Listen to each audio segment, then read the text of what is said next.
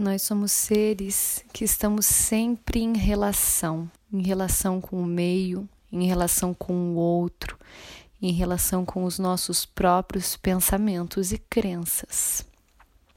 Não há como fugir das relações. Mesmo que nos isolemos, ainda existem várias e várias coisas, pensamentos, ideias, ambientes e situações em que precisamos nos relacionar.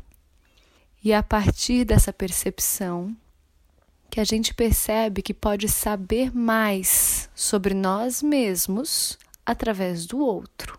Então, um exercício que eu passo a seguir é um convite de autoconhecimento e de percepção, talvez de sombras inconscientes ou de crenças permanentes recebidas de outras pessoas, de todo o teu sistema como ele está rodando e de alguma forma te incomodando de se sentir mais livre e mais integrado com o outro.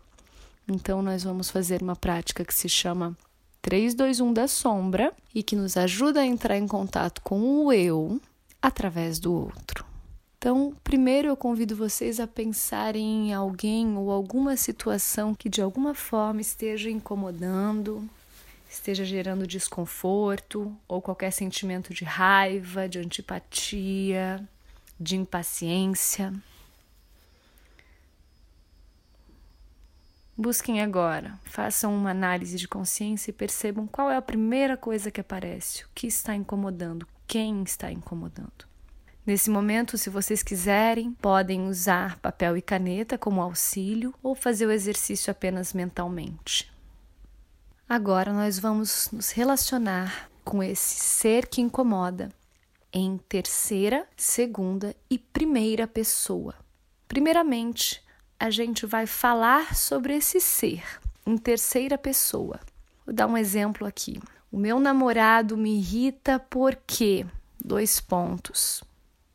E busque trazer adjetivos bem claros, porque ele é desatento, porque ele é egoísta, porque ele é muito agitado, porque ele é despreocupado.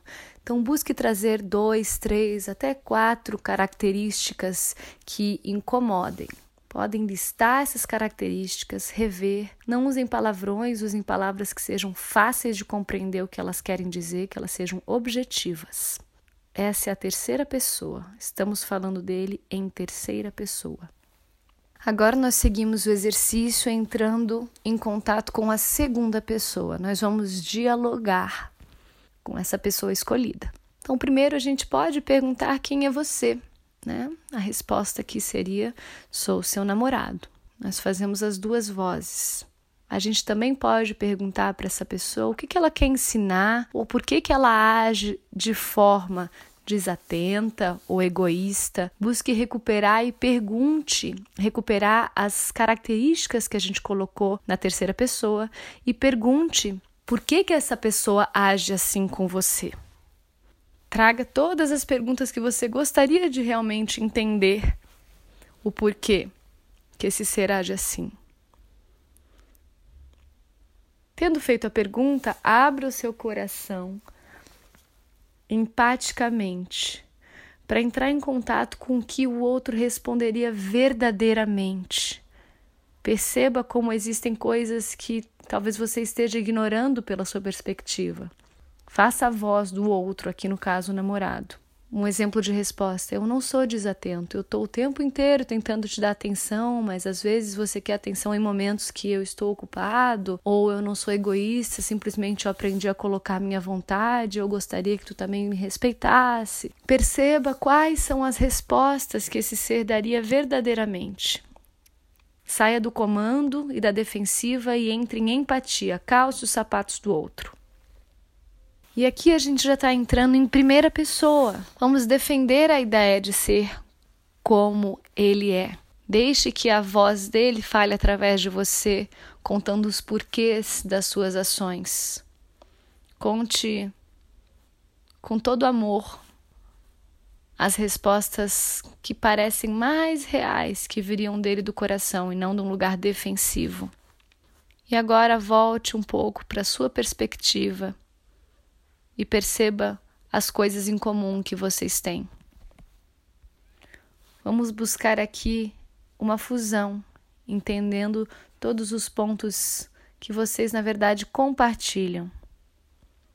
Reconheça os momentos onde o que você vê nele que te irrita também foram ações suas. Em tal situação, eu fui egoísta.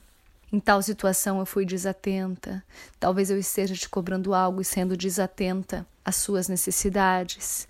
E comece a fazer essa autoanálise das mesmas características que a gente colocou em terceira pessoa. Perceba quando você agiu, trazendo essas características à tona nessa relação. Entrar em contato, se conscientizar e se autorresponsabilizar tende a gerar empatia, perdão e facilidade no diálogo, recolocando no lugar mais verdadeiro e amoroso o outro e também a nós mesmos.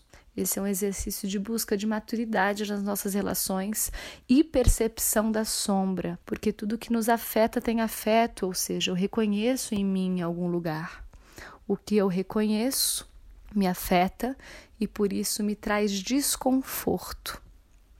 Eu desejo uma boa sorte no exercício, eu espero que vocês tenham bons insights e que ajude de alguma forma as relações de vocês a ficarem mais fluidas, fáceis, verdadeiras, maduras e que vocês possam descobrir mais sobre vocês e as ações sombrias e inconscientes que talvez estejam friando, atrapalhando a evolução da sua vida como um ser em busca de maturidade. Bom exercício.